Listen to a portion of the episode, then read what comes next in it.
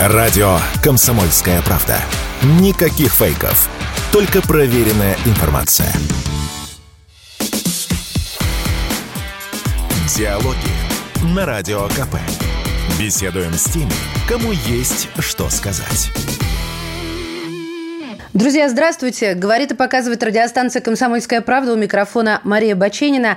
И с наступающим Новым годом, с прогнозами самыми главными в студию радио «Комсомольская правда» а, пришел доктор технических наук, метеоролог, научный руководитель Гидромедцентра России Роман Вильфанд. Роман Менделевич, здравствуйте. Добро пожаловать. Здравствуйте, Мария, здравствуйте. С наступающим вас Новым годом, чтобы я успела это сделать, а то, боюсь, мы так заговоримся. Скажите, пожалуйста, никогда ведь еще климат так быстро не менялся. Это правда? Это правда, да. За последние столетия климат невероятно теплеет. И, казалось бы, ну, всего-то там на 1 градус температура повысилась чуть больше. На самом деле это невиданная скорость, и происходящие изменения и с погодой, и с природой неимоверно большие. Это, это, это, это случай экстремальный для всей Земли. А на нашей планете все-таки 4,5 миллиарда лет. Сколько было потеплений, похолоданий, температура была, ух, насколько выше, на 10 градусов выше, чем сейчас, я говорю о средней глобальной, на 10 градусов ниже. Но есть эпизоды известные, такой в Кусте Мамонта находили, находят на побережье Якутии, на северном побережье. Э, результаты обледенения видны, значит, в тропиках погода менялась, но менялась эволюционно, медленно, и люди могли адаптироваться. Сейчас происходит революционное изменение. А вот если говорить в цифрах, насколько повысилась температура? В среднем она повысилась вот за этот год, на, за, за 11 месяцев этого года на 1,15 э, градуса по сравнению с доиндустриальным периодом. Под этим периодом доиндустриальным понимается вторая половина XIX века, 1851-1900 год. И это огромная скорость. Если говорить, вот, вот просто простые примеры. Для, вот в Москве насколько повысилась температура? За период с 1961 года до 1990 года осредняются средние месячные температуры. Ну, это э, рекомендации Всемирной метеорологической организации, во всем мире так происходит. И затем проводится осреднение с 1991 по 2020 год. Это уже вот современный климат. Так вот, средняя температура в Москве за эти 30 лет повысилась на 3,1 градуса. Была 9 и 0,3 градуса, минус 9,3 градуса средняя месячная температура, сейчас минус 6,2 градуса. Я хочу сказать, что когда мы говорим о глобальной температуре, то, конечно же, да, температура вот меняется по глобусу, но а, имеются свои особенности, и пространственные, и временные. В низких широтах, на экваторе, в тропиках температура меняется очень медленно, ну, примерно 5 со скоростью 5 сотых градуса за 10 лет. А вот в умеренных широтах она меняется со скоростью 0,4-0,45 градусов за 10 лет, а в высоких широтах 0,6 градуса. Это, это колоссальная скорость. В среднем, повторяю, вот на, ну, площадь, площадь экватора, конечно, больше, чем площадь полюса, поэтому тут все осредняется, да, в среднем на чуть-чуть больше, чем на 1 градус. Но для умеренных широт такая скорость, ну вот я ее просто рассказал, это, фан, это фантастика. Зимой, кстати говоря, э, изменения более ощутимы, летом менее. Роман Менделевич, а какие процессы за этим стоят?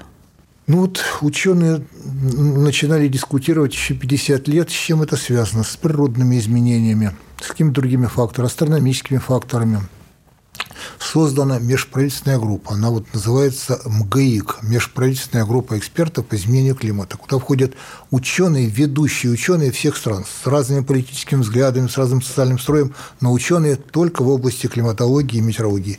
И решение это принимается консенсусом. Вот представляете, вот все ученые до единого, американцы, китайцы, россияне, все. Прям вот как выбор Папы Римского какой-то. Ну, Консенсус да, должен быть. Потому это ученые. Это угу. Пришли к выводу, что э, изменение климата связано с антропогенным воздействием, то есть с воздействием человека. В чем это сказывается?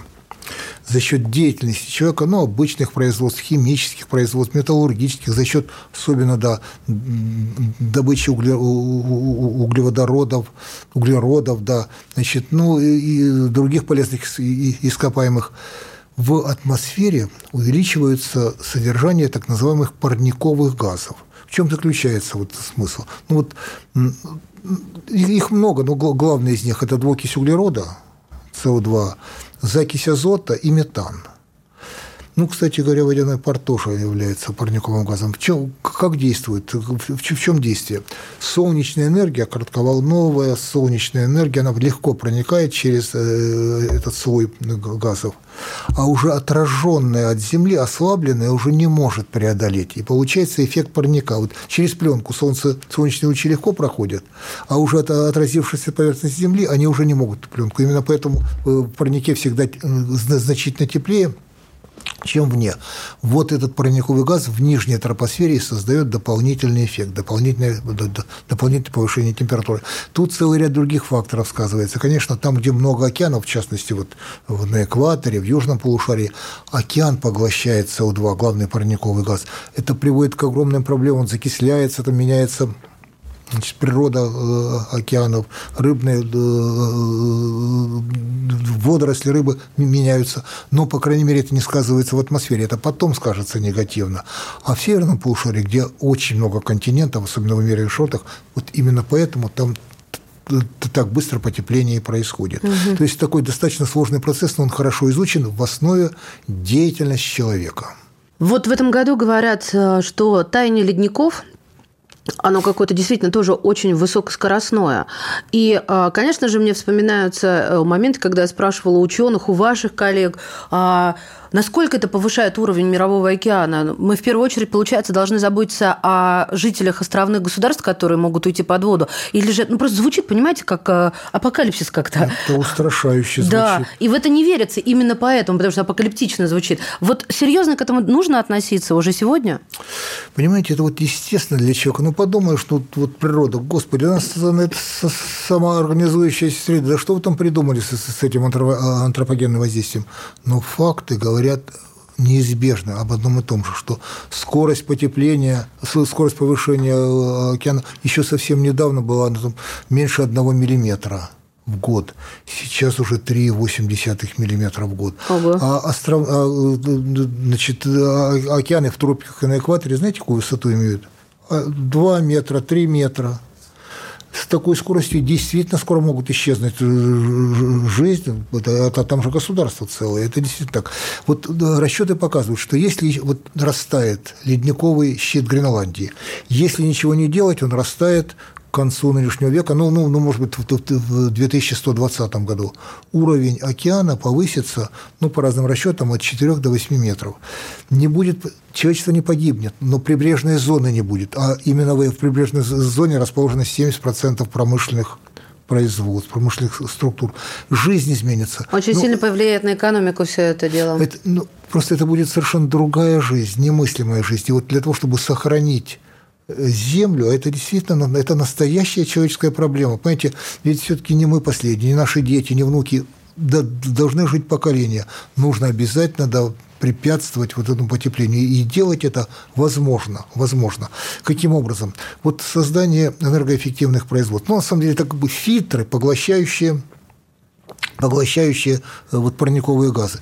Ведь сейчас уже в компьютерных центрах вот э, эта система уже налажена. Там очень много, да, вот, скажем, тепла нужно использовать для того, чтобы создать климат в суперкомпьютерных центрах. Ну, майнинговые те же фермы вспоминаем, да, там же столько энергии, и, соответственно, Правильно. выделяется гигантское количество так, тепла. Так это тепло используется, там специальные каналы связи продуманы, тепло идет на обогрев тех помещений, где сидят люди – это, это э, тепло не, уходит в атмосферу. Вспомните, пожалуйста, еще 10 лет тому назад в местах, где добывали нефть. Тут рядом факел горит, газовая красота.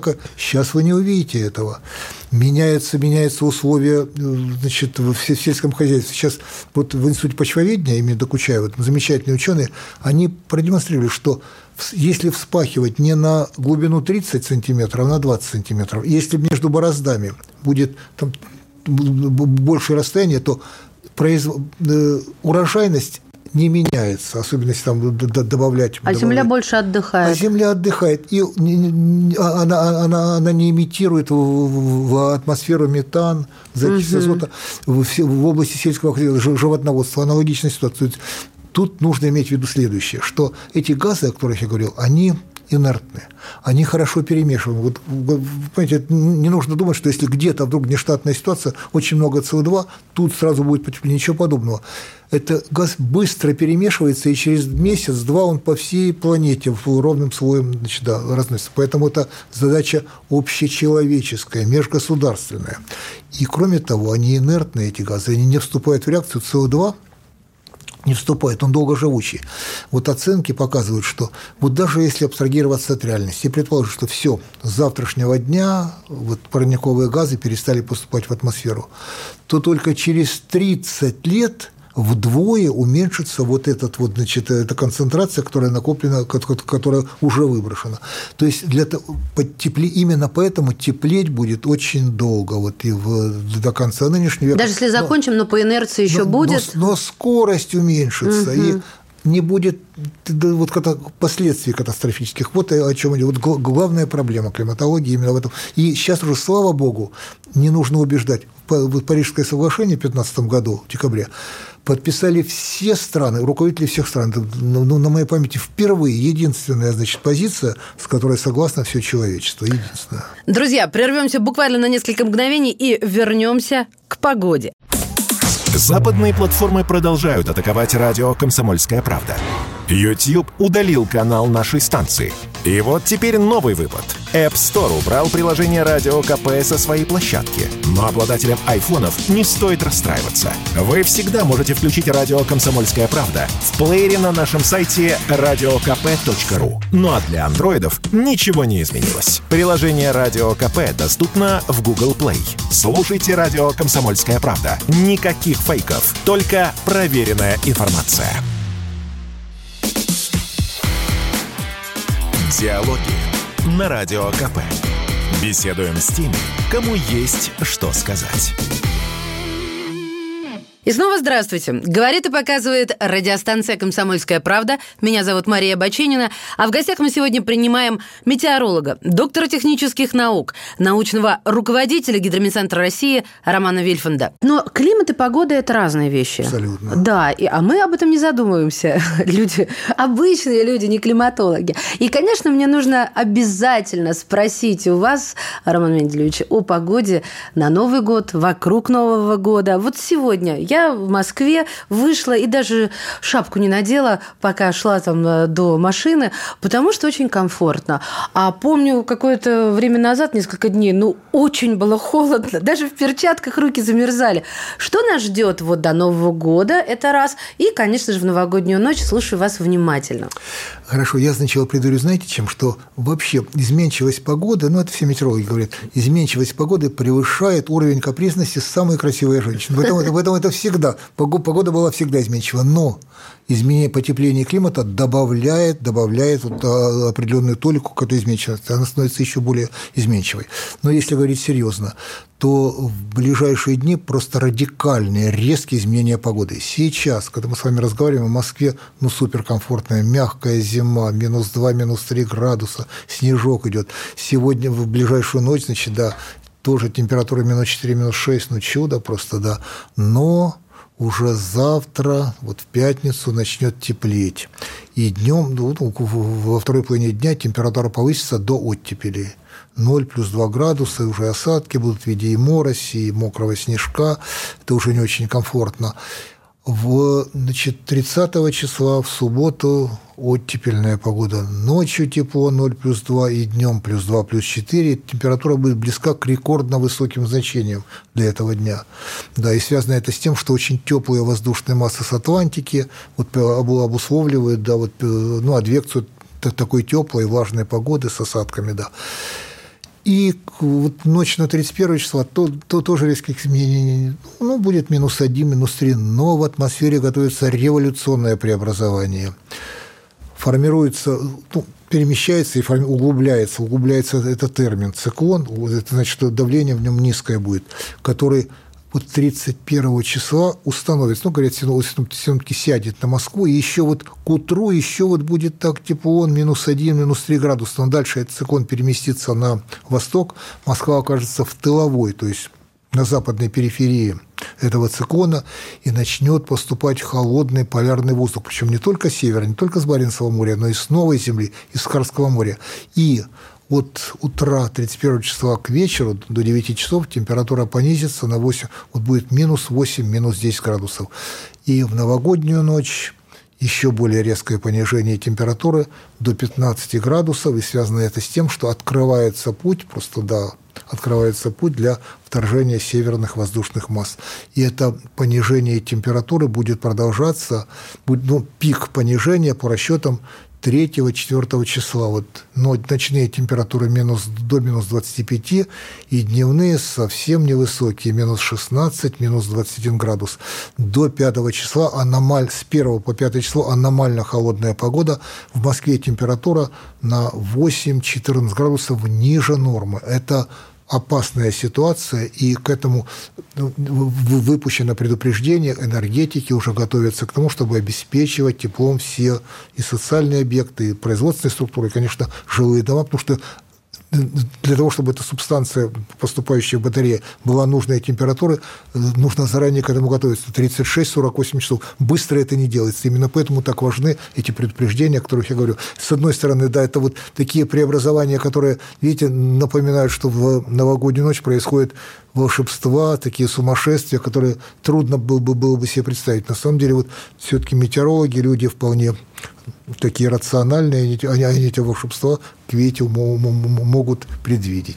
Но мы сейчас говорили о центральной, ну, в частности, о Москве, да? А что касается других регионов, там тоже будет революция погодная, новогодняя? На все вот все, вся северная половина европейской территории, Мурманская, Ленинградская, кстати, в Ленинграде еще холоднее, в Ленинградской области будет еще холоднее, холоднее, в Питере еще холоднее на 3-4 градуса, в Архангельской области, в Коме, в Сыктывкаре минус 35, и, кстати говоря, воздушная 31 масса, числа вот наступит 1 это. числа. Ага, 1 1 да. И, и, и будет поступать именно оттуда воздушная масса. Ну, конечно, они трансформируются, но это в Москве, значит, будет 25. Спасибо, Сыктывкар. Да. Да, э, на, на самом деле э, Кировская область, Нижний Новгород, э, Северный Урал, Пермский, Пермский край, это, это, это Поволжье, да, значит, Ямало-Ненецкий, да, Свердловск, Челябинск, там резкое понижение температуры.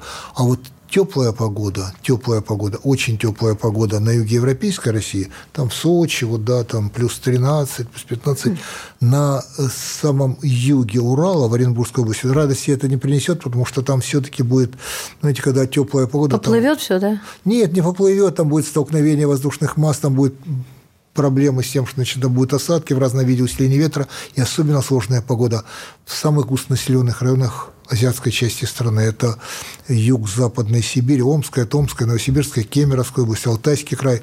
Там, во-первых, предновогодние дни, осадки во всех, там очень тепло, осадки во всех видах, снег, дождь. Да, и мокрый снег, гололед, гололедное явление, ветер до 24 метров в секунду, снежные заносы, метель. А, и постепенное понижение температуры на 3-4, на, на 4-5 градусов, но это резко паразитирует, поэтому там, там по-настоящему опасно. Там автомобилистам нужно быть предельно внимательным. Конечно, властные структуры там выпустят предупреждение, э, это очень важно, но, но, но все-таки погода там да, сложная. И вот на самом юге Красноярского края тоже, ну, умеренно теплая, ну, такая хорошая погода, там минус 5, минус 10 градусов, это выше нормы примерно на 8 градусов, это, это, это же Сибирь, но такая теплая погода, но комфортная. Ну, то есть, если Кстати делать... говоря, да. извините, вот очень холодная погода – в Якутии. Ну, мы привыкли, что ну, там сибирские, но на самом деле там будет на 8-10 градусов ниже нормы, и температура будет понижаться ниже минус 50 градусов. Ой. В Магадане будет очень холодно. А вот в Приморье температурный фон будет, да, вот, ну, такой умеренный, даже чуть выше, на 3-4 градуса, там будет вот... И Камчатка. Минус 5, а? А Камчатка? Камчат, да, и, и, и вот нет, вот Камчатка и Сахалин, там, там холодная погода, хотя, казалось бы, это эти вот, регионы омываются тихим, нет, там, там холодная погода, там, у, у, там циклоническая, там циклон проходит, и вот, значит, теплая часть, значит, она обусловит умеренно теплую погоду во Владивостоке и Приморье, и холодную на Камчатке и Сахалине. Да, это, это действительно прям революционные какие-то движения. Здесь сталкиваются теплые и холодные, снег, гололед, мокрый снег с дождем. Здесь холодает, здесь тепло. Да уж, велика Россия и такое разнообразие погод. А скажите, пожалуйста, это ведь, ну вот вы затрагивали экономическую сторону вопроса, да, хозяйственники, властные структуры, то есть все должны это предусмотреть, вплоть до медиков. Что касается здоровья, это тоже на человека вот так действует? Ну, я понимаю, что я не с медиком говорю, говорю, но я уверена, что вы отвечали на эти вопросы уже миллион раз. Это правда, а, что резкое изменение температуры вверх или вниз – это не всегда классно? Вы знаете, это очень хороший вопрос. Вот как влияет погода на здоровье человека? Конечно же, вот я как метеоролог всегда отвечаю, что вот сапожник должен точать сапоги, пирожник печь пироги, метеоролог выпускать э, про прогнозы, а интерпретировать должны вот медики, дорожники, кстати, у каждого своя специфика. Но действительно, частые беседы с медиком, самое главное, книги, которые они мне дарят, ну, вот, скажем, профессор Ревич, который занимается изменением климата, вот совсем недавно, значит, давление практически никак не сказывается на человеке. Просто исследования вот, да, вот показывают, что вот нет этой связи. Хотя все твердо уверены на бытовом уровне, что ух, резко изменилось давление, ну что-то произойдет, голова болит, ну, там кости ломят. А нет таких вот медицинских показателей. А вот температура, резкое изменение температуры и особенно резкое изменение ветра очень негативно влияет на человека. Вот особенно резкое изменение температуры. Вот исследования это показывают. Ну, сосуды и, реагируют, скорее всего, да? Ну, тут, тут, тут я боюсь уже. Нет, вот, кстати, это я там, уже Там биохимические читаю, там биохимические, биологические процессы, ну, просто боюсь об этом говорить, это ага. профессионально. Но человек реагирует очень значительно. Понятно. Кстати говоря, нет никакой связи между возмущением в ионосфере, геомагнитной... Ну, нет, и состоянием... Все, все твердо это знают. Знаете, когда в медицинских журналах появится эта связь, тогда мы об этом можно говорить. Пока этого нет. Поэтому, ну, может быть, она и существует, пока не открыта. Но до сих пор я, я твердо говорю, что раз нет, значит нет, значит не нужно об этом говорить. Опираемся на научно обоснованные доказанные факты, Только. отраженные в научных статьях. Все, как полагается, в высших научных кругах. Роман Менделевич, скажите, пожалуйста, человек может управлять погодой на сегодняшний день? Очень дозированно, очень немножко.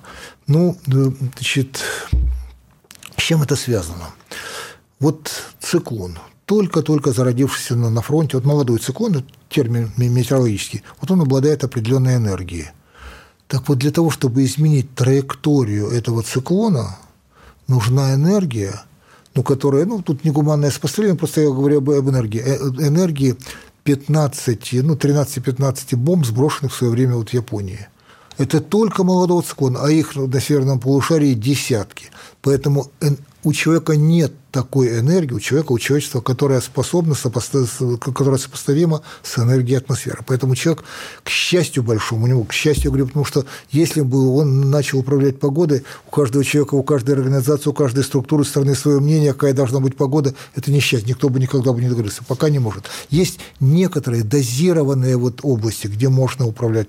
Например, вот э, градобитие, вот с этого, собственно, и началось управление погоды. Еще одна пауза, и мы вновь в эфире. Это радиостанция «Комсомольская правда».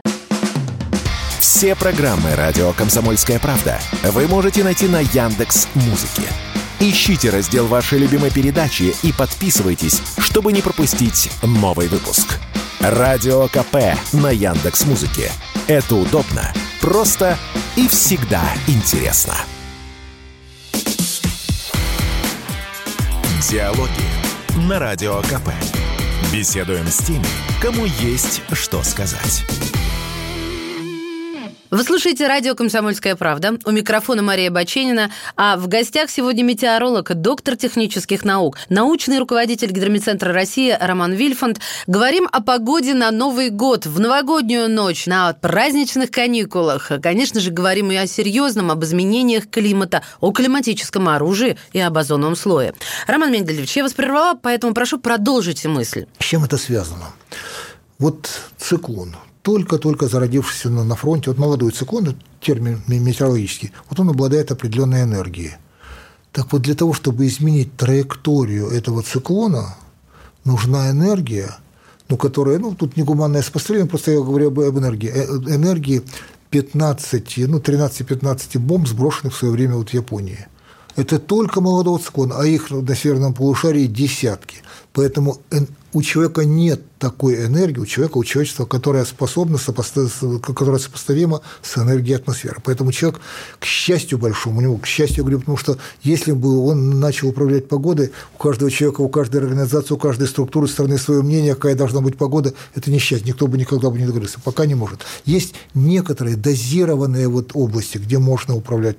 Например, вот э, градобитие, вот с этого, собственно, и началось управление погоды. Вот если идет, значит, до облака, ну, которое по, по расчетам, да, значит, до сильной осадки с градом, как защитить нежные культуры, виноградники на севере? Ну вот, да, существуют методы, значит, в а, облака вводят реагенты, ну, либо из пушек стреляют метеорологических, либо из самолетов эти реагенты бросают, и тогда, ну, эти реагенты являются ядрами конденсации, они способствуют быстрому нарастанию молекул водяного пара, которые превращаются в капли, сила притяжения, сила диффузии между этими капельками становится меньше, чем сила тяжести, потому что небольшие, и они падают до защищаемой территории. Вот там выпадает дождь, а уже обезвоженное облако проходит над ну, аналогичная ситуация во время празднеств в Москве, вы, наверное, знаете об этом. Кстати говоря, далеко не всегда это возможно. Есть только определенные типы облаков, на которые можно воздействовать. Серьезно? А если, а если проходит фронтальный раздел, когда по клину теплого фронта поднимается теплый воздух, хоть всю авиацию, транспорт. Подождите, то, что я там на Сергея Семеновича возмущалась, что почему же в этом году, Сергей Семенович, вы нам дождь не убрали, это я не права была. Есть ситуация, когда его можно, вот интенсивность можно уменьшить на 20, даже на 30 процентов, иногда просто не, не допустить дождя, если отдельные кучевые облака, причем для каждого облака свои реагенты. У нас в тайфуне есть замечательная, ну там есть Центральная аэровейская обсерватория в Долгопрудном, рядом с МФТИ, и в в, в Обнинске, это ученый городок, да, значит, там свои лаборатории, где наилучшие реагенты для каждого облака. Да, это можно, можно не допустить, но только в отдель. Есть случаи, когда вот, ну, ничего не сделаешь. Если идет фронт, у человечества нет такого, да, значит, вот, такой энергии, способов, да, чтобы совладать. Есть, есть еще, значит, да, целый ряд, ну, ну например, вот, э, холодные туманы на аэродромах тоже можно рассеивать с помощью значит, реагентов, создавая хорошую комфортную погоду для взлета посадки. Их очень мало, вот таких методов очень мало. Есть всевозможные идеи, как изменить климат. А вот если, значит, там такая железистая теория, вот в океан сбросить, значит, там, да, там железистые соединения, то появится водоросли. Но ведь были такие теории, помните, еще, по-моему, даже совместно с Америкой разрабатывались, и если бы это случилось, то даже не, не представляю, что как бы изменился климат планеты. Слава богу, этого не произошло. Я даже книгу видела, как будут э, э, менять э, течение Гольфстрима и как это все, в общем-то, переменить. Но мы не об этом. Вот вы говорите, Роман Менделевич, что есть активные воздействия локальные, ну, за рубежом модификация погоды, обезвоживание облаков. И вот на этой подушке информации можем ли мы говорить о климатическом каком-то оружии? Я сейчас объясню свою мысль. А Россия не родина смерчей. Это ваши слова. Но что мы видим на Дальнем Востоке в этом году? Да? Что мы видим а, в регионах в некоторых, от чего рот открывается? И, конечно же, ну, мы помогаем, сочувствуем, все время освещаем. Вот это не проделки чьи-то, каких-то ученых, климатологи, да, как, понимаете мою, мою мысль, да, прошу ну, вас прокомментировать да. ее. Ну, это конспирология, да, к которой я отношусь очень скептически. Знаете, когда что-то у нас происходит, это американцы сделали, когда там, значит, тропические циклоны выходят на побережье Америки, там аналогичные, значит, человек не может управлять, не, не в состоянии, к счастью большому. Другое дело, что увеличивается количество опасных явлений, подавить их невозможно. А вот, максимум, что можно сделать, это увеличить заблаговременность прогноза и точность локализации интенсивности этого опасного явления. Вот это сейчас самая главная, самая главная задача. Подавить, я не знаю, что будет через 15-20 лет, думаю, что тоже нельзя. Теперь о климатическом оружии. Понимаете, есть, во-первых, юридически принятая конвенция ООН, которая запрещает категорически запрещает. Все страны мира да, значит, э, подписали использование значит, оружия для изменения климата, военных целях и так далее. Я не думаю, что кто-то позволит себе нарушить. Но второе, вот я, я уже говорил об этом, что и энергии у человечества нет. А всевозможные конспирологические, что вот там что-то такое сделать, там на Аляске что-то там, как, там низкочастотные генераторы, а у нас там под Горьковым тоже какие-то, и это влияет. Ну, это, знаете, А что это такое тогда климатическое оружие? Ну, вот правда, если вот в теории истории, да, э, определение попробовать дать? Ну, например, смотрите, вот раньше, вот лет 50 тому назад, да, были понятия метеорологические войны. Вот всем хорошо известно, что э, для того, чтобы жизнь существовала, в стратосфере должен быть озон. О3. Вот молекула кислорода, она разлагается на атомы, да, вот и затем с жадностью вот молекула, атом присоединяется к молекуле О3. А для, почему так важно, важно содержание озона? Дело в том, что если бы не было озона, ультрафиолетовая радиация, солнечный спектр, да, он содержит ультрафиолетовую радиацию от 0,20 до 0,40 микрон, ну или, как сейчас модно говорить, нанометров. Вот это, вот, вот эта спектральная составляющая выжигает все живое. Жизни не, не было бы на Земле, ну, была бы какая-то анаэробная жизнь. Так вот, озон в стратосфере, он позволяет да, существовать всему живому. А можно ли убрать озон? В принципе, да, существуют такие методы, конечно, там химические элементы, все равно там галогенные соединения. Так вот, такие разработки, они, в общем-то, начинались в свое время. Но оказалось, к счастью, что в атмосфере существует циркуляция. Если какая-либо страна вот создаст, ну, как мы говорим, вот дыру озоновую, чтобы на какую территорию проникал ультрафиолет беспрепятственно, то через несколько часов, через, сут, через сутки. Дело в том, что в стратосфере это движение же происходит, да, эта дыра может оказаться на, той, на, территории той страны, которая это создала. И приняли решение, что нет. И вот никто сейчас этим не занимается. Это, ну, конечно, я не военный человек, но, но, но думаю, что вряд ли кто-то этим занимается. Не верится. Знаете, в, в науке всегда какая-то информация происходит. Нет, э, этого нет. Это было ну, просто сумасшествие. Ну и многие другие там, да. Есть, наоборот, есть способы, знаете, какие-то не климатическое оружие, а вот как предотвратить потепление климата. Одна из них, так называемая тоже сернистая теория, вот если сернистые соединения ну, в дисперсном виде распределить в стратосфере, в стратосфере почти ничего не взаимодействует, там это долго будет существовать. Так вот, солнечная энергия будет либо отражаться от этой значит, вот смеси, либо поглощаться ее, и часть ее не будет доходить до поверхности Земли. Так и холодать будет? будет? А? а? Холодать будет? Нет, так это будет, это нужно э, предлагать так, распределить такое количество вот сернистых, чтобы это компенсировало глобальное потепление, которое бы солнечек. Но понимаете, эти вещи настолько деликатные. Это ведь для того, чтобы, вот, предположим, вот решили, ох, давайте, ведь никто же не может прочитать, а что будет через 10 А искусственный через... интеллект не может прочитать не может. это? А Пока почему? Не, ну, Вы же может. используете как-то его уже? Нет, ну в, в, в этих задачах это настолько, знаете, для того, чтобы искусственный интеллект, повторяю, это связь одного фактора с другим, для этого нужны огромные объемы информации, самые разные, в, в, разных синаптических и климатических условиях. Это пока этой информации нет. И, понимаете, искусственный интеллект, вот когда-то величайший вот метеоролог и ну, вот математик Лоренс, который, собственно, создал вот эту теорию, сейчас она называется динамических систем, теорию аттракторов, вот он предложил, а он сказал, что, по всей видимости, через какое-то время задача прогноза погоды будет решена, и синоптики будут не нужны. Каким образом? А вот если бы вот подобрать аналог вот к данной ситуации – аналог, и посмотреть, как вот, э, значит, аналог повел себя на завтра. То есть, как атмосфера сама себя проинтегрировала. Не нужно никаких там сложных задач. А потом выяснилось, господи, такое количество степеней свободы в атмосфере, что понадобится больше миллиарда лет, чтобы подобрать такой аналог. Статистику это собрать, но, да. но на самом деле за это время теория Вегенера будет смещаться значит, там, по ложу э, значит, океана к материки. Нельзя подобрать такой аналог. Поэтому искусственный интеллект здесь бессмыслен. Да, Ой. бессмыслен. Роман Менделевич, давайте закончим на положительной ноте. Я хочу, чтобы вы э, пожелали все, что вам хочется пожелать слушателям радиостанции «Комсомольская правда» и поздравили их с наступающим 2024 Ну, я с удовольствием, конечно, поздравляю слушатели комсомолки с Новым годом. Вообще говоря, это парадоксальная ведь вещь. Да, вот наша старушка планета завершает очередной оборот вокруг Солнца. Мы все становимся старше, солиднее, а ждем обновления. Вот как-то логически непонятно, по-человечески, как это здорово, да. Поэтому я с удовольствием даже желаю всем вот обновления, радости, удовольствия, счастья. И вот еще одна вещь, знаете, она очень важна. Вот я уже говорил о том, да, вот сегодня на пресс-конференции, что в гидромедцентре очень многое умеют моделировать, воспроизводить достаточно адекватно, точно. А вот как бы смоделировать удачу? Вот, вот, вот я желаю всем удачи. Вот с удачей это замечательно, ведь с ней настолько весело и хорошо живется. Всем удачи. Спасибо огромное, друзья. В студии радиостанции «Комсомольская правда» был метеоролог, доктор технических наук, научный руководитель Гидромедцентра России Роман Вильфанд. Благодарю вас.